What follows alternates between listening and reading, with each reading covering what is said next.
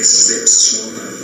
Então, há esse crime de responsabilidade. Se tiver oito votos, já afasta ele do governo. Você vê isso não? Que porra de CPI, irmão, a gente tem dentro da Constituição, eu sei tudinho. Porque nunca me autorizou, falei pra ti, não, não, deixa comigo quando eu. É que é? Tu não sabia disso, não? Não. Ixi, passou isso não, sabia, não tinha, não tinha, se não me engano, é 66.